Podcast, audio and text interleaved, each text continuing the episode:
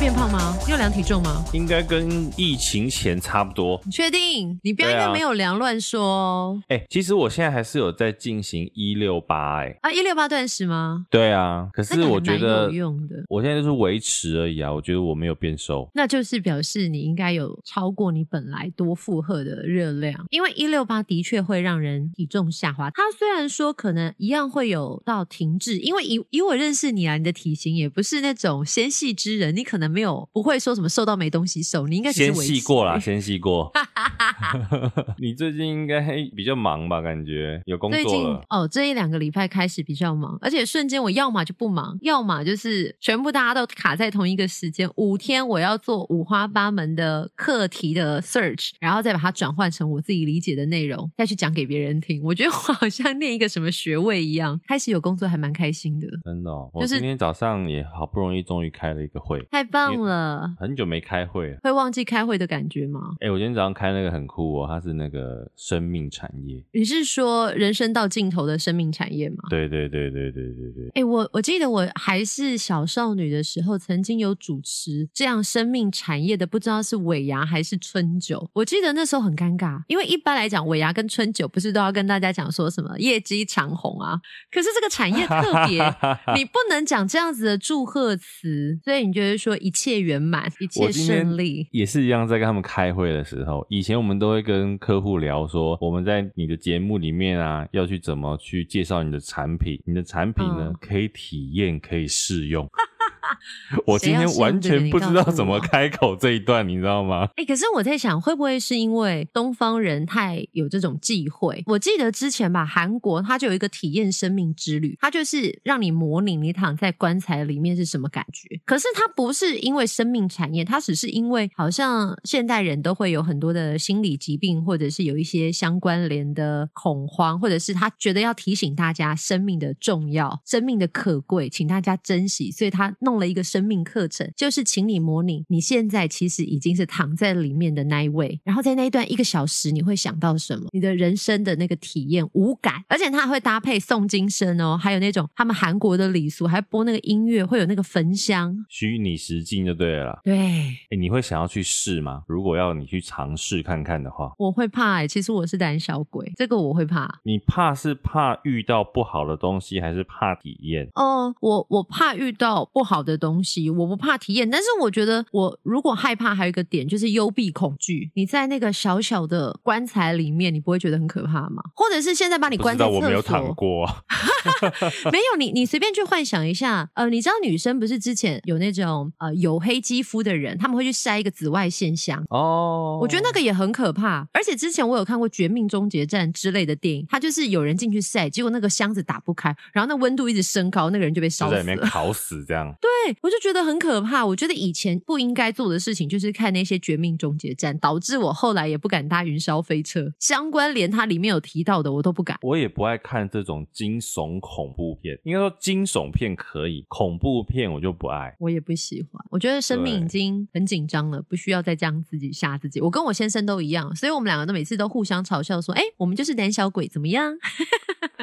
哎，那你后来今天开会能？顺利吗？面对这么大特别的产业，其实因为那个算是刚认识啊，那也是他们可能透过网络啊什么的找到我们，因为他们也是想要做线上的活动。再讲一下说线上可以怎么弄？实体变成线上应该已经是趋势，所以大家应该都要增进一些技能。我可是我觉得这些技能会让人很焦虑，因为东西学不完哎、欸。就包括一开始你跟我说，哎，我们要转为居家录音，这个时候我们俩就很想说，录音设备、录音器材、电脑、麦克风、耳机，就开始有很多的问题。可是逐一破解的时候还蛮有成就感。可是还没有破解之前，因为那个未知真的会让人家有点焦虑跟恐慌。可是我觉得现在大家做线上啊，你要讲技术这件事情不难克服。可是你要怎么把做现场的活动转成做线上的思维？我觉得那个是完全不一样的事情。很多人会觉得做线上啊，就是把现场的东西丢到网络上播，就叫做做线上。对，没错。对，可是对我来讲，很直观啦。嘛。对，就会觉得说，哎，反正比如说好三金好了，三金的颁奖典礼在网络上 YouTube 或在电视上做直播，他就是在做线上直播啊。可是其实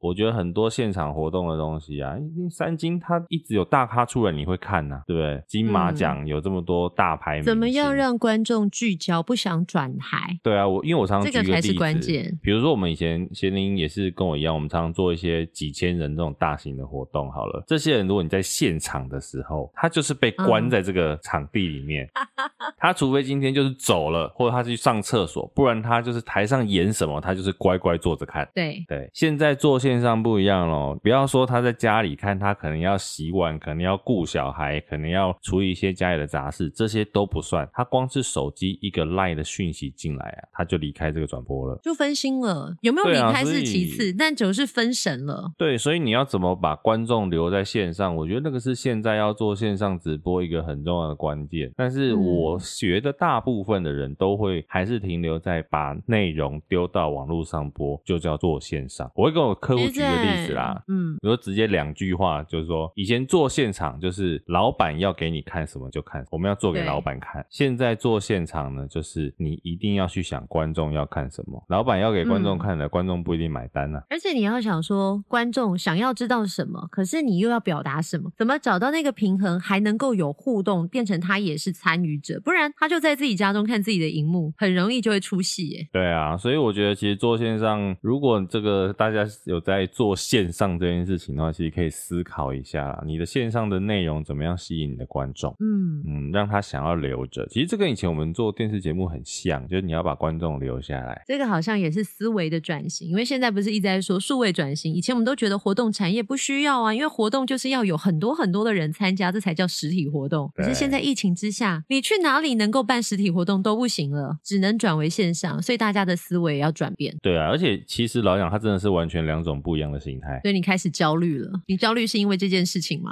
应该说这件事情是其中一部分啦。那最近比较焦虑，我觉得是因为真的是比较没有工作，没有比较闲，然后呢就会比较关注我们节目的成长，尤其是收听的数字。Oh. 你知道这种事情就很容易焦虑。我觉得跟公司给你一个 project，然后你 KPI 有没有达到，那感觉不一样，因为这个是你自己业外想做的事情，啊、你会希望把它做到你自己心目中的理想数字、啊。我们这一集会不会非常的负能量？我们就来对听众们情绪勒索好了。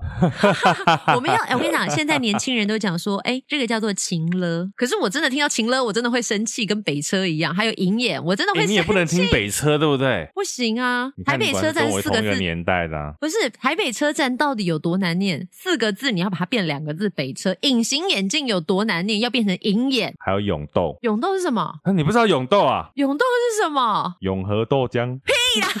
真的啦，最好是我才不相信你，不要糊弄我。真的啦，你我跟你说，我真的超好骗，真的假的？真的真的，所有听众，如果你有听过永豆的，麻烦留言给我们，告诉贤玲，真的有人讲永豆，永和豆浆就是永豆，就像你刚刚讲的银眼北车是一样的。为何何苦何苦何苦？我不懂啊，我不知道懂何苦来哉？现在的年轻人与人之间还不够有距离。哎，你不要你不要把剑指年轻人，但有没有被炮轰？可是我真的觉得这个东西是我也非常不解，因为。我觉得你说真的时间不够把这些字句完整的表达吗？语言那么美，你为什么要缩减成这样呢？就如同文字那么美，有时候少了一些其中几个关键的笔画，你知道就没有那个 feel。没有啦，其实应该讲说，我觉得最近真的是因为比较有空，然后有的时候你就会透过一些后台的监控软体呀、啊，去看我们那个节目的收听的数字，然后可能你觉得说，哎，节目好像做了半年多了嘛，我们是去年十月开始，那节目半年多，然后。好像没有一个很跳跃性的数字的成长。现在呢，因为刚好又是疫情期间，你也不知道听众的生活习惯在哪里，所以比如说像我们其实都会去看说我们什么时候要上架啦，然后什么时候要 po 文啦，可能会想要找最多人可以看得到、最多人可以听的时间。那你现在没办法做尝试，然后再加上呢，我们形态也在做一些调整，内容上的改变，也不知道到底哪一种大家会喜欢。所以这个过程当中，你就会觉得很焦虑，就是说我们要怎么去去调整内容，或者我们要怎么做。可是呢，有时候你又返回来想，那我们好像应该也是要做的自己开心，做出自己觉得好的内容，管他有没有人听。嗯、对，这个也是一种。所以你知道，这种就是你会不断的在两边当中，哦、对对对对对。因为其实很多，我想很多做 podcast 的人都一样，就是你会一直去想说，我们还是为了自己而做，还是为了听众而做。可是当然，我们有时候觉得说做的东西不错，但是没有人听，你也觉得好像蛮奶油的。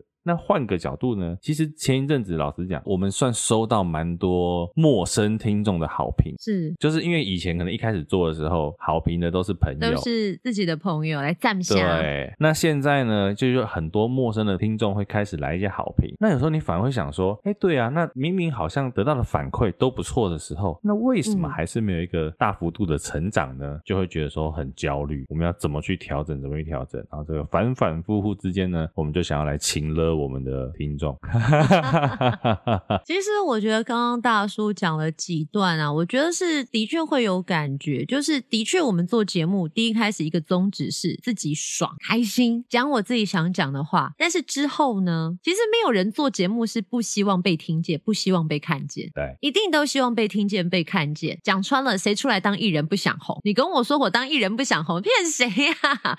不想红，你要吃什么？喝西北风啊？对，所以他会回归到本质。可是这个本质就是，呃，努力不见得会被看见。但你被看见的时候，如果你不够努力，是留不住人的。所以内容是王道。但有一点，就像是你说，一开始的确我们的收听的是以自己朋友居多。可是现在有一些新的听众，真的是陌生开发而来，就会想知道到底还有办法开发到哪里去？这个是我自己也想问，因为它并不像是广播电台。可能你自己不听广播，可是你走到一个便利商店，你突然听到一个人的声音，你喜欢上了，你回家就会自己找他。Podcast 它还是比较封闭式，你一定要有一个机会听到、看到，你自己去搜寻，它才会出现在你的眼前、耳朵里面出现它的呃出现它的声音。对啊，而且加上现在平台好像都被知名人物占据了榜单，真的好羡慕他们哦！可以夜配一下我们吗？我是不是很不争气？没有，我们要自己先把它做起来，才有夜配这件事情。而且不是，我是说那些大节目夜配我们，就是说，哎、这些大节目告诉你说，还有一个节目也不错，但是现在没什么人听。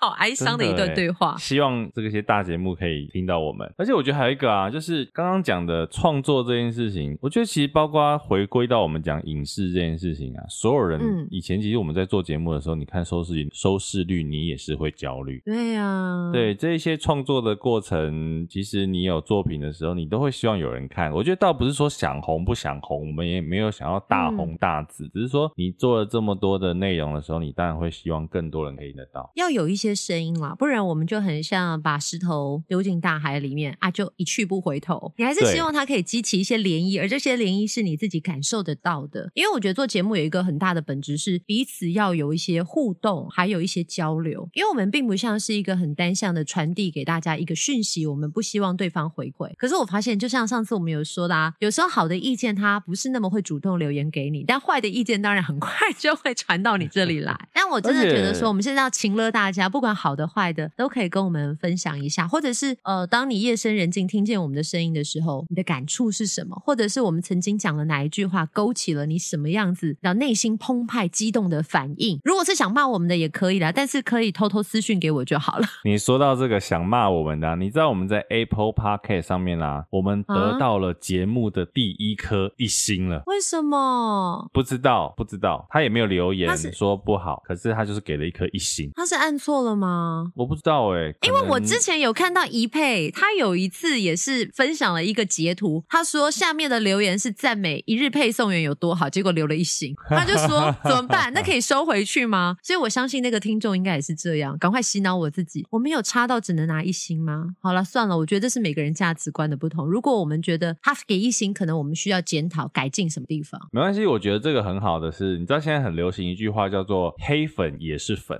有哦，你知道讨厌你的人就是喜欢关注你的脸书。是是没有没有没有，我那天就是看到类似这样子的文章，他就写说这些黑粉才是你死忠的粉丝，他们对你不离不弃，即便在讨厌你，你发什么文章做什么事，他们都用放大镜来检视你。可是你以为你可以改变他们吗？不行，你讨厌你就是他们的终身直至。因为你知道吗？人家说黑粉的粘着度啊，比一般的粉丝还要高。我觉得黑粉，所以我们要转换路线了，是不是？所以我们今天就来请了啊，不爽的你就当我黑粉。我跟你说，如果听 podcast 的朋友有看到大叔刚刚讲话的表情，我们现在就要创造很多的黑粉的时候，他眼神是发光的。你多久眼睛没有发光了？我们就是要给黑粉一道 spotlight。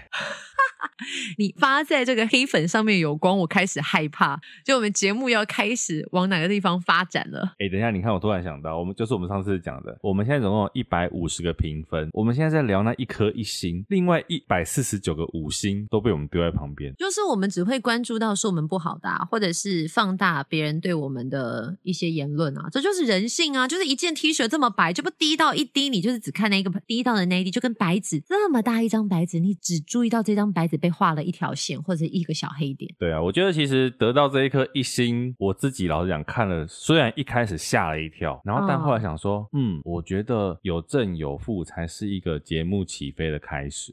你好正面能量哦！那你前几天还跟我说你人生焦虑到不行。没有没有没有，我真的觉得你可以这样转换，怎么还会焦虑？那个焦虑就是你有各种很多呃想法在脑袋中撞，有的是正面的，有的是反面的，都有哦。因为还有一个焦虑，就是因为、嗯、好我们。可能在前面想说想要让更多人听到，所以呢，我们试了各种的宣传方式嘛，对不对？有一种，比如说我已经到觉得到现在说好像没有其他宣传的方式了，就是目前可以宣传的管道呢，我们自己都用了。嗯，我们人生到尽头了。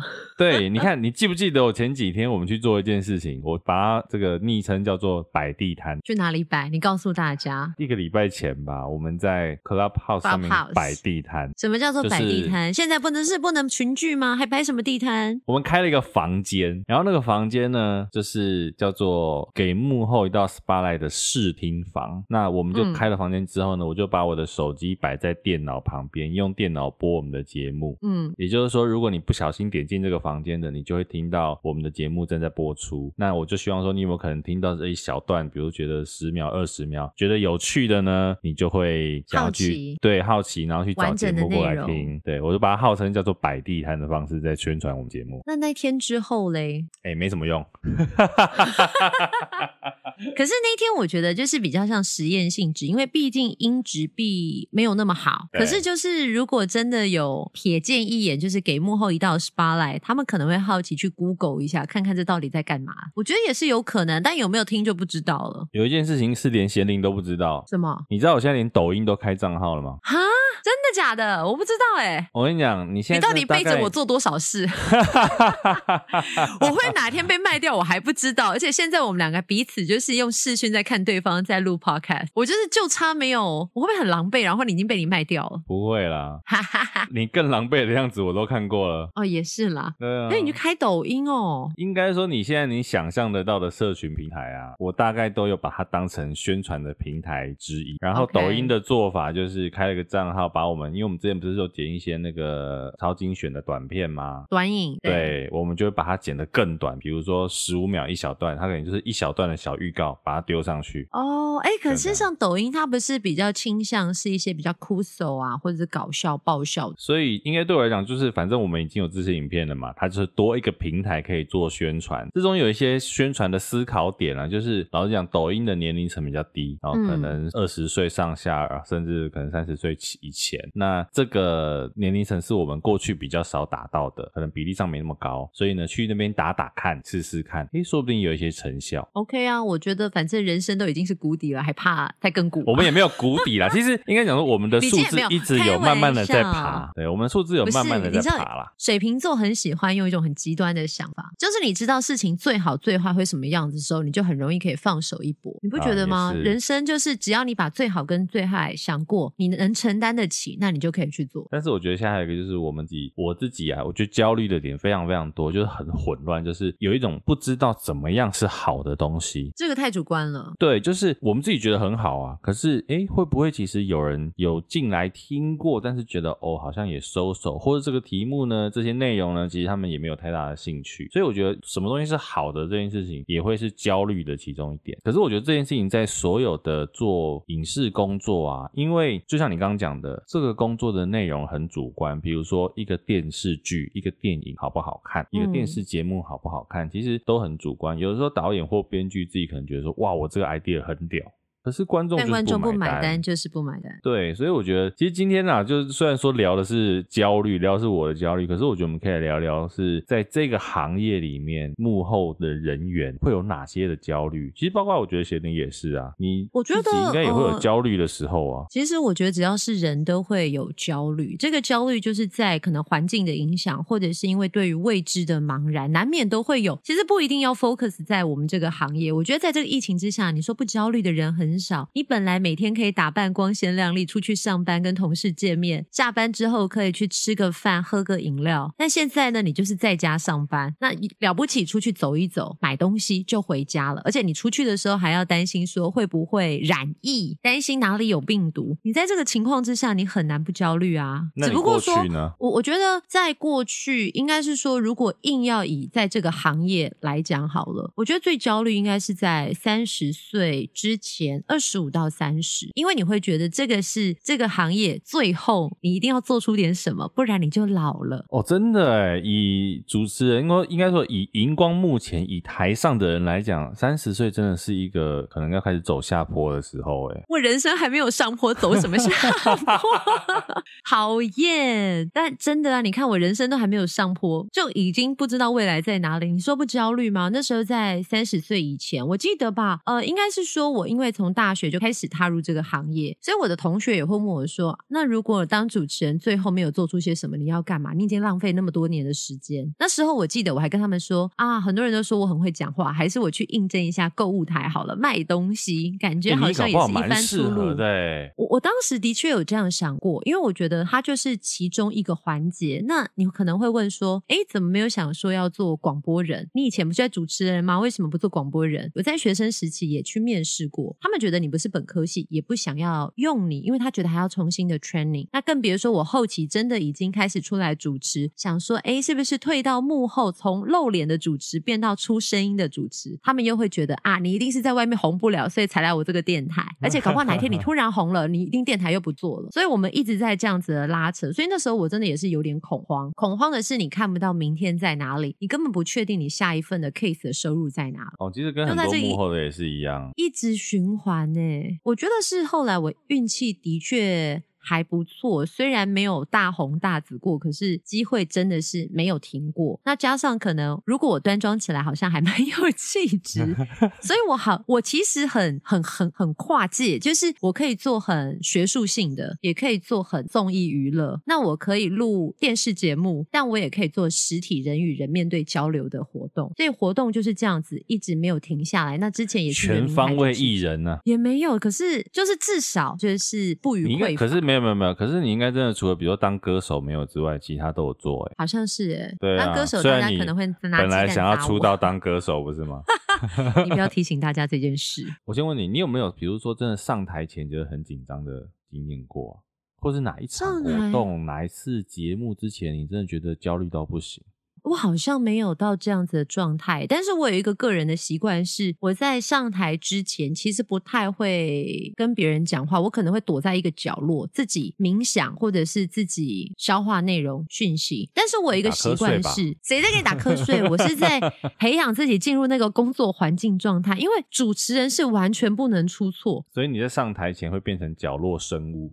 会，我会自己默默躲在那里。但是，呃，我觉得有一个重点是，我会真的在我上台前，就是把好的、坏的都想一遍，这是我的习惯。哦、所以，我就包括拿到脚本，我都会在我的脑海当中彩排演练一次，待会要怎么进行。或者是我只要觉得哪个地方一定不顺畅、有问题，我一定会在当下提出问题。我会反问对方：如果怎么样，你会希望我怎么处理？或者是我怎么处理可以吗？因为我觉得有时候没有，没有给你答案。其实我跟你讲，很多时候都是。就是这样，大家都觉得自己的脚本写的非常完美，不会有问题。大家都觉得长官上来一定会站中间，殊不知就是会有很多千奇百怪、光怪陆离的事发生。这个时候我就会灵机应变，用我觉得最适合现场解决的方法去解决。因为就如同像呃，我也曾经做过这样子的 life。我们既然说 life 节目，life 就是出去就出去了，你没有办法救。对，或者是我们都知道既定的表定时间走，可是有些时候时间就是还没有到。比如说距离二十分钟才跨年，你可以说我还有二十分钟，我撑不下去了，直接先来跨吗？不可能啊！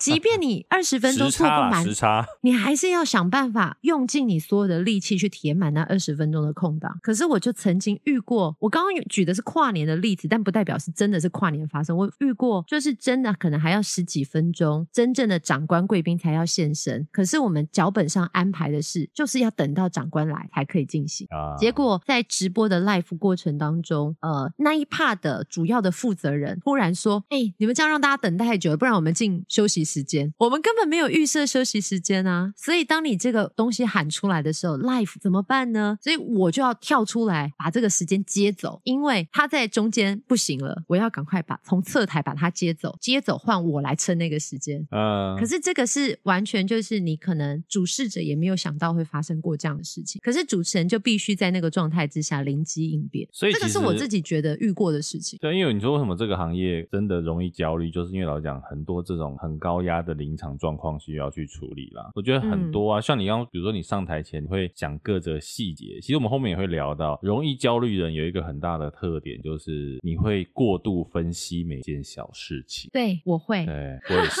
你会把每件事情拆开的非常细来看，尤其我们做活动执行的，你更需要做这件事情。嗯、那你会，你需要更加的谨慎。对，那加上你会觉得说很多事情它的面向真的很多，你要去从各个不同的面向看，然后可能会发生什么事情，你要预先为这些发生的状况做准备，所以呢，你自然就会变得焦虑。那我其实那一天在准备这个题目的时候，我就想到我过去啊，其实在工作中那时候还没有来做活动，还在做电视节目的时候，我曾经真的有一次在半夜爬起来哭，哎，半夜爬起来哭，嗯，大概十几年前，那时候刚到一个新的公司，然后呢，那个公司的老板就大家也都认识，就是一个很知名的制作人。那我去的时候做了一个宪歌的节目，礼拜六黄金档，晚上八点的节目。到那个新的工作的时候，我真的吓到，整个 team，我上面有一个制作人，然后呢，另外我下面还有那时候去去算代 team，除了制作人之外，我下面还有六个小朋友。这六个小朋友里面呢，只有一个有一个月的经验，其他五个是跟我同一天来上班的。哇！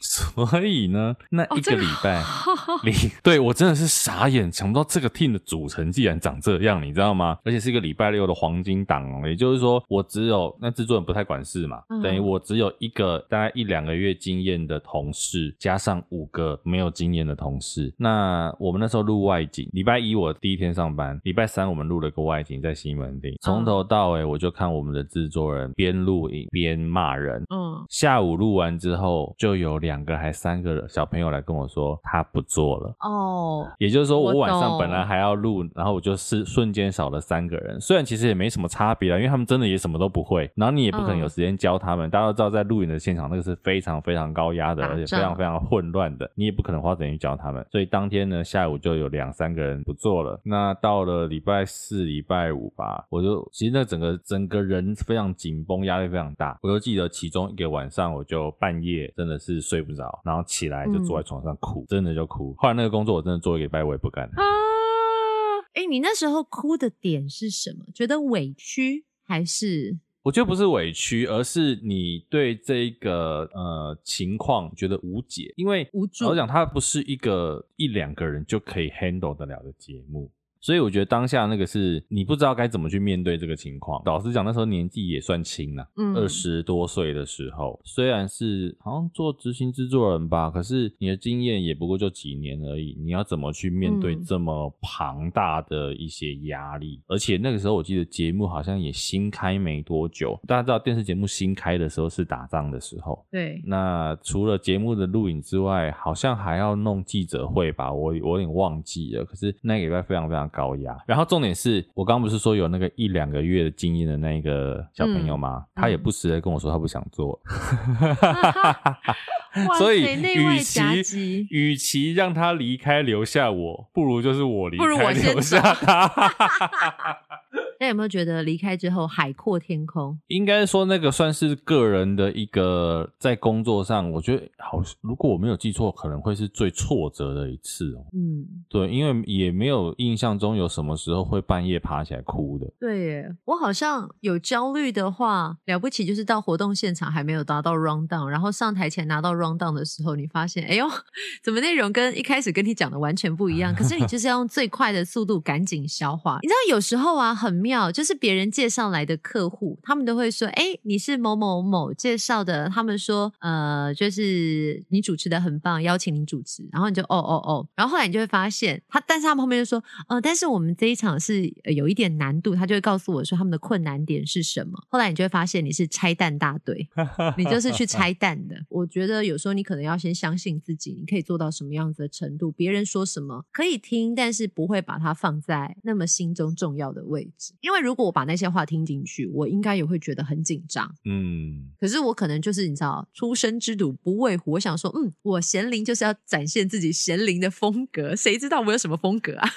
哎、欸，你算起来就乐天派啊啊！没有，因为你水瓶座，你就活在自己的世界里。对，我应该活在自己的世界，而且我我觉得我自己会用自己的方式去面对危机，去解决它。我最近就是觉得我的优柔寡断，尤其在 Spotlight 这个节目上，可能就是因为巨蟹座的关系。巨蟹座是什么样子的个性？巨蟹座会有一些优柔寡断的时候啊，没办法很明确、哦、明快的做决定，哦、就会想太多啦。而且巨蟹座很多小剧场就心里面的小剧场，哦、会自己想很多这样。我我自己觉得人会焦虑，有时候是因为你无法安顿好内心。经济也是一块啊，你经济看不到明天的时候，你看不到前景 money 的时候，焦虑也会跑出来。那像我觉得现在很多的上班族，嗯、可能不见得会。会因为呃 work from home 开始焦虑，是因为基本上正常的公司还是会有一定的月薪收入给你嘛。可是像我们幕后接案，我们现在停工，就是全部就是没有收入哎。对，case by case。这个是到现在，我觉得近几年好一点，因为你开始知道要有存款。以前还在 case 不稳定的时候，是真的会很慌张，而且你会千方百计去想说要斜杠什么，比如说斜杠当保姆，斜杠当老师，斜杠当陪读姐姐。哪里有机会就哪里去试。嗯，我觉得的确是因为这个行业，老实讲，你真的会需要去做各种的斜杠。就像比如说你刚刚讲的，可能需要广播、需要电视、需要现场的活动。那像很多幕后的人员也是啊，可能做导演的，他还要学摄影，他一样要学剪接，或者他要自己学着怎么写剧本。所以其实我觉得在这个行业里面，他真的需要蛮多的。我们这样讲应该叫通才啦。在幕后的时候，你需要学很多类似的东西，或者是去多方的发展。你会觉得以前我们在学校念书，老师都会跟你说一定要专精一项事情。可是你现在发现，你光专精一件事情，很有可能会饿死。但不是说你不要要加强你的本职学能，而是说你不可以死守那一块，你什么都要涉略。就像如果我以前可能我很单纯，就是做唱片娱乐的相关主持，可能在这一波，我相信受伤也是相当惨重。可是后期，我觉得就让自己稍微跨出这个安全的舒适圈，接触了一些比较少见的领域，比如说什么经济啊、国际局势的发展。所以开始现在，你看，我除了跟你一起合作给幕后一道 spotlight，我也可以跟听天下合作。希望听天下也可以访问一下我们这些不红的 podcaster。你下次那个去听天下录长头诗好了，偷偷把我们的节目名称植入在里面。我觉得他们耳朵都很好，而且我觉得录音师应该想说，哎，这段在讲什么？大家直接把它剪掉。不过，其实你刚刚讲到一个很重要的，就是以前老师说我们要专精这件事情啊。嗯，但是其实现在在这个行业啊，我觉得专业太容易被取代了。诶，我前一阵子在跟大家分享一个，就是那一天黄浩平其实有推荐我看了一部电影，在 Netflix 上面的，它叫做 Inside，他是一个美国的脱口秀演员，他在疫情的期间，他在自己的房间里面一年的时间，自己打灯、自己摄影、自己剪接、自己做音乐、自己写脚本，他做了一支大概一个半小时的一个电影。然后这一支电影呢，就是他一个人在。一个房间里面完成的。所以其实看完那个影片以后，我就觉得说，在这个时代里面啊，你真的专业。你看以前我们需要灯光师，需要嗯呃写脚本的企划，现在不需要这些东西呢。其实呃，比如说灯光好了，摄影好了，这些东西在器材的精进之下，一般人都很容易入手。对，而且他已经可以用这样的东西就做出一个可以在 OTT 平台上面播出的内容了。所以你说他不专业吗？他并没有不专业，他在他自己愿意去尝试，再加上这一些呃进化过的设备之后，它其实已经可以做出很好的内容。所以原本的专业其实已经慢慢在被取代，我觉得这个东西说不定也是现在很多幕后工作者的一种焦虑，绝对是。对啊，而且，哎呀，其实你看哦，幕后工作者觉得焦虑的事情，之前不是有一本杂志做出了一个统计，不知道二零几零年啦，忘记了，他就是说现在人的工作会被 AI 取代。你说我们可不可以所有的城市设定好，开始 action，所有的机器开始跑，灯光开始跑，它全部都是用 AI 人工监测，所有的工作都被取代了。你说可不可以？用一个虚拟主持人，我预祝好所有该讲的话，捞大数据的内容，他还会跟你回应，都可以跟你下五子棋了。对啊，其实你不要说什么，我们会讲完这一集很没有希望的感觉。我跟你讲，你就讲直播这件事就好了。可能五年前、八年前、十年前，你真的要做一个直播，你必须要有很多的器材，弄得稀里糊涂的。现在疫情期间，大家可能两三个人，IG 打开就两三个人一起在做直播了，他完全不需要任何了不起的器材。那现在你有很高规格的器材做出来的内容，没有人要看，还是在 IG 上面两个很精彩的大咖聊天，你可能就会听。所以我觉得这件事情是专业者。真的是受到很严厉的挑战啊！就是如何，嗯、那再讲白了，因为你要有很专业的器材，你一定会花很多的钱，你必须要有很高的成本。嗯、但是呢，对这一些比较低阶的器材，它其实不太花钱，可是它一样可以让观众看到好的内容的时候，其实对于原本的这这些专业工作者来讲，这个挑战非常非常大。内容 content 还是王道，可是你说这些专业的技术真的不重要吗？我觉得不尽然，是因为其实像现在大家生活很苦闷，半夜看这些艺人朋友直播一圈接一圈，那个直播你点不完的，也是因为基于满足大家的一个好奇心，所以怎么样延续这个呃热潮，或者是说所有人都会习惯这样子的内容素材吗？我觉得还是会打一个问号。这个只是在这个疫情当下，我们发现这是一个新形态的崛起。应该这样讲啊，我觉得大家蛮好的，是说新形态的情况下，就是很多人在讲白了就是求生存嘛，怎么样在这个情况下。关注对，怎么样在这个情况下可以让更多人看到、听到，或是也有自己的一些作品出来？我觉得像那个啊，陈大天他们就蛮屌的啊，他就真的每天晚上在 IG 上面开直播、嗯、跟海产他们嘛，对不对？对对对对对，我觉得那个其实当然他可能未必现在一样，他不会是一个赚钱一开始就赚钱的东西，而且他可能也没有想要赚钱。嗯可是对他来讲就是一个曝光，那久而久之，它会变成一个固定的它的表演形式。我觉得其实这都蛮好的。其实你看那个海产他们，还有卓一峰他们做的那个节目，他们其实是非常有组织性的，所以他们是有有，我觉得是有计划在背后有做一些运作操盘。所以你发现现在连很多的艺人朋友都上了，我看过好像有韦礼安、有李千娜、林凡，甚至是李玖哲，嗯，还有一些好像也是一些知名。的 YouTuber 或者是 KOL，所以我觉得他们是有计划性的，所以他们看似好像很简单的直播，其实他们用的器材都不差。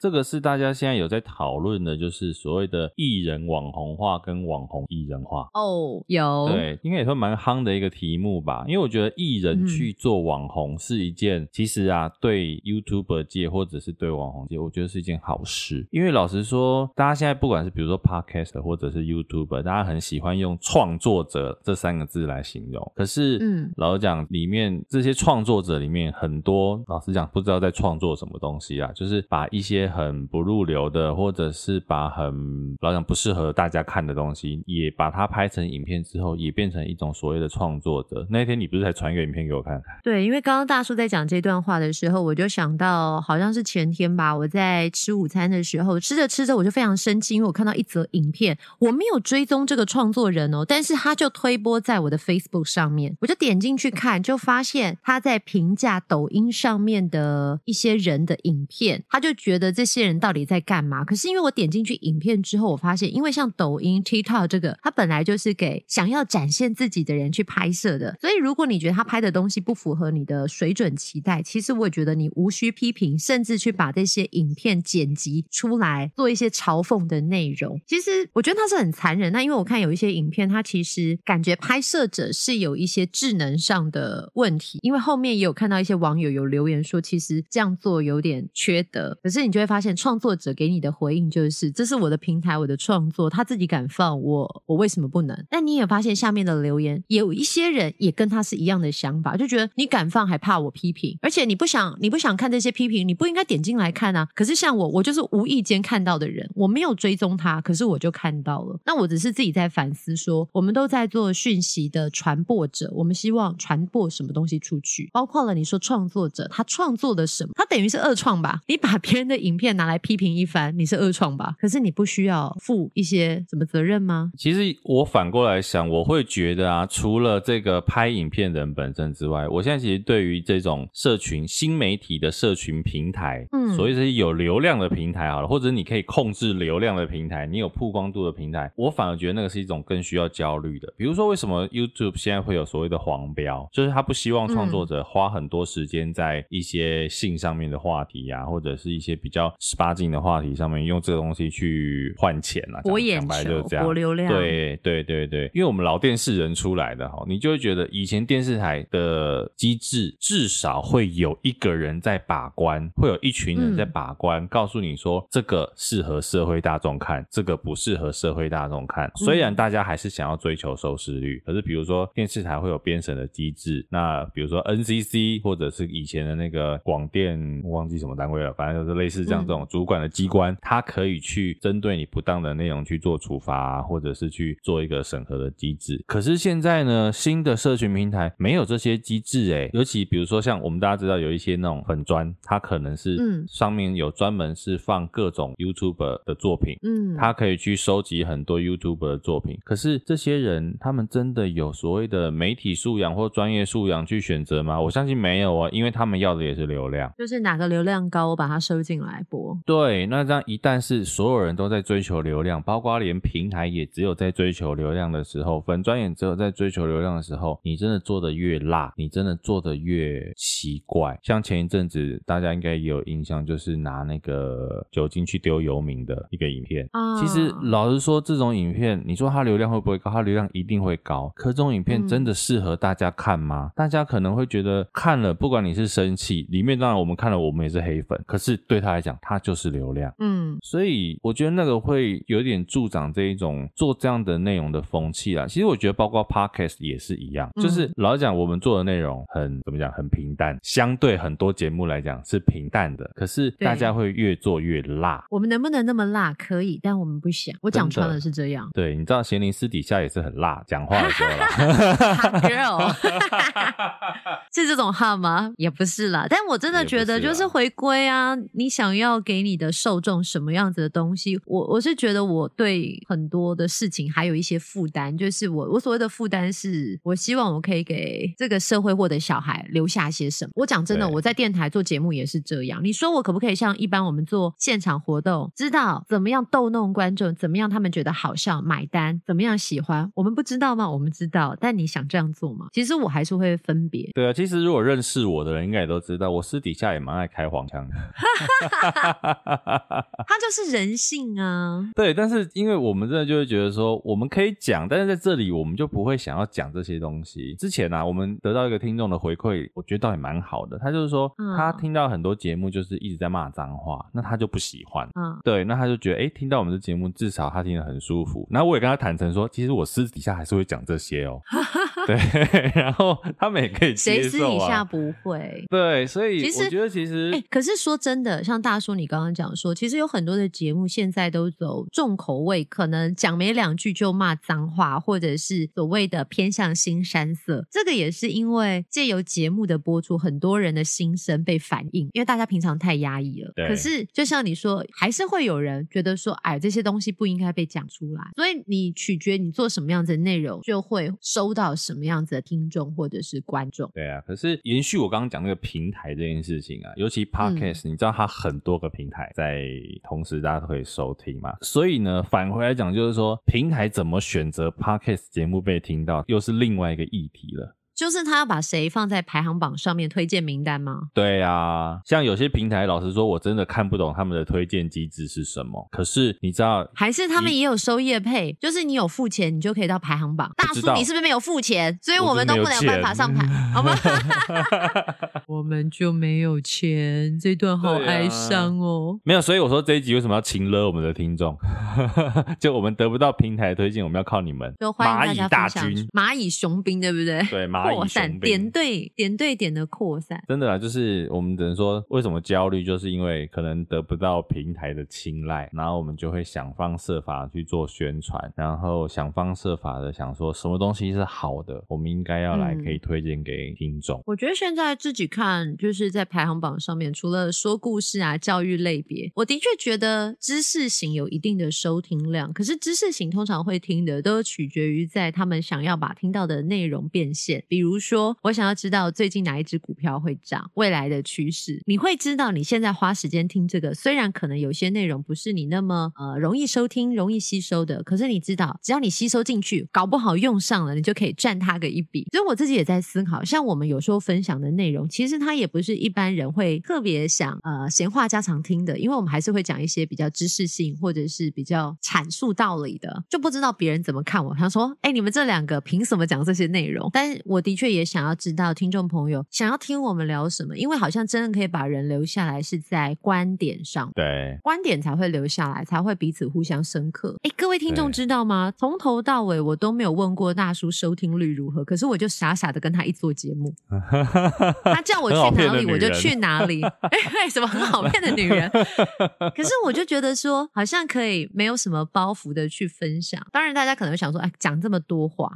对了，没有，其实我也是有时候想。想说，对我们录这个节目呢，反过来想，就是也不要太去在意收听的数字，就是我们自己做的也很开心，然后慢慢得到一些听众的回馈，也就 OK 了。对，解决焦虑的方法，你不是有上网查了吗？想要帮自己做一些精神喊话，你觉得有用吗？有啊，我其实查了几种，他说有几种这个自然舒缓焦虑的方式。第一种，他是说早餐吃一颗鸡蛋，OK，吃蛋，这个蛮还算容易达到。嗯，对，第二种我觉得蛮好。第二种是练习。深呼吸，哎，腹式呼吸有用哦，可以帮助你整个情绪松下来。起床的时候跟睡前，我觉得可以来练习一下。而且你躺着其实是最容易的，就像小朋友，你知道人小时候小婴儿都是用腹式呼吸，是因为我们现在人容易紧张，所以我们都是用胸式呼吸，呼吸只直到胸口之后就结束就吐出来。所以你躺着是最容易操作，而且你腹式呼吸还可以帮助你在闭上眼，还可以帮助冥想一下，我觉得是有有助于舒缓现在比较焦虑的情形。哎，可是冥想到底在想什么？因为像我闭上眼，我就是乱想。你乱想到某一种程度，它就会空掉。啊，我都你试试看，我都不会空掉，我就一直乱想，然后就是很多的事情在脑中不断的辩证打架。多试几次，或者是有些人不是说你可以听一些啊、呃，像波的声音啊，或者是水晶音乐。曹俊宏老师，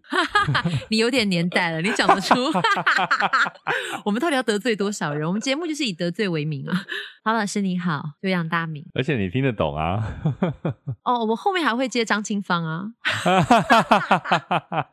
很敢讲。这个不会啊，就是以前的很好的合作伙伴，音乐上的合作伙伴。再来吃巧克力，吃巧克力，这个跟吃甜食是不是有异曲同工之妙？他有说要吃几 percent 的巧克力吗？没有。可是我觉得吃巧克力不知道哎、欸，感觉比较会胖啊。真的会舒缓？因为其实你有没有听过人家说吃甜食可以帮助放松？因为你心灵要得到一个慰藉。所以像我自己啦，因为我有一个习惯，我工作前不吃便当，不吃东西，除非你要隔很久，我才愿意把那个便当打开来吃。嗯，但是我一定会喝一杯很甜的饮料。我以往喝饮料都是不加糖，可是我在上工之前，我会请我的经纪人帮我买甜的红茶或者是甜的奶茶。但这样不是比较多口水吗？呃，我我我当然会控制在自己声音最好的状态，可是你一喝，你会有稳定心情的那个能能量进来。所以我会不会尝试了之后，我的焦虑减缓了，但是我的体重体重上升，到时候就是因为自己很胖而焦虑，然后只好再继续吃甜食。还有呢？还有呢？啊、还有一个，这个最近比较不行，可是我觉得怪怪的。他说到森林走一走，就是鸟叫虫鸣放松啊，与世无争。我上次看到一个报道，他说日本有一个森林啊，你知道那个森林青木森林是不是？我忘记叫什么名字了。那个森林啊，他们政府因为太多人走进去上吊，然后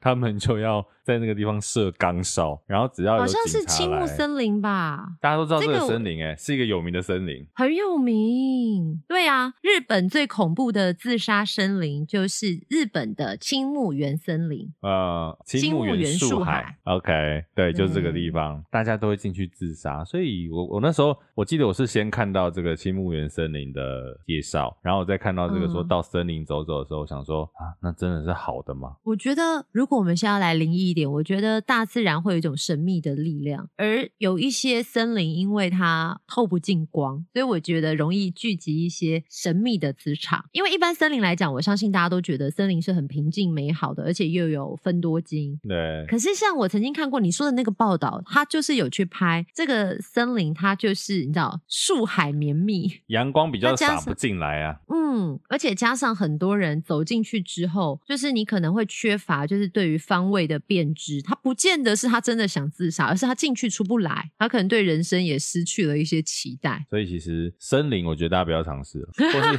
慎选森林啊。再来一个，这个你可能比较难做到，放弃咖啡改喝抹茶。哎、欸，这个我无法理解耶。我觉得他 是抹茶厂商写出来的气话吧，因为对我来讲，喝咖啡就是一件很放松的事情啊。如果我本身不喜欢，我觉得应该是选择你喜欢喝的饮料吧。但我自己可以分享一下，我觉得如果要解除焦虑，把自己放空是很重要。练习一个人、哦，后面有一个就是调整情绪，你自己去调整你的情绪了、嗯。其实这个有点废话哈。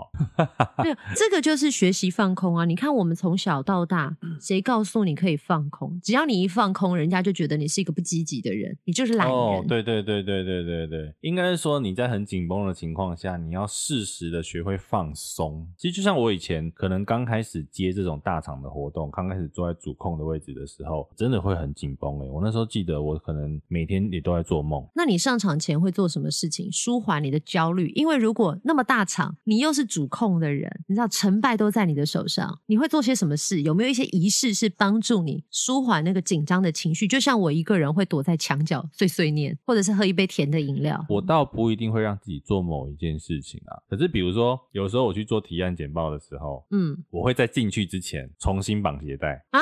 绑鞋带干嘛？可是为什么呢？因为这是什么神秘的仪式？对，因为就刚好有一次，在这之前呢，我就有一次进去之前呢，呃，简报到一半，你知道那个皮鞋有鞋底有没有？嗯，我的鞋底掉了。拉带。对，在我简报到一半的时候，我就我的鞋底掉了。那那一次呢？对，其实那过程当中你会不断的分心，你会被那个鞋底所影响。哦。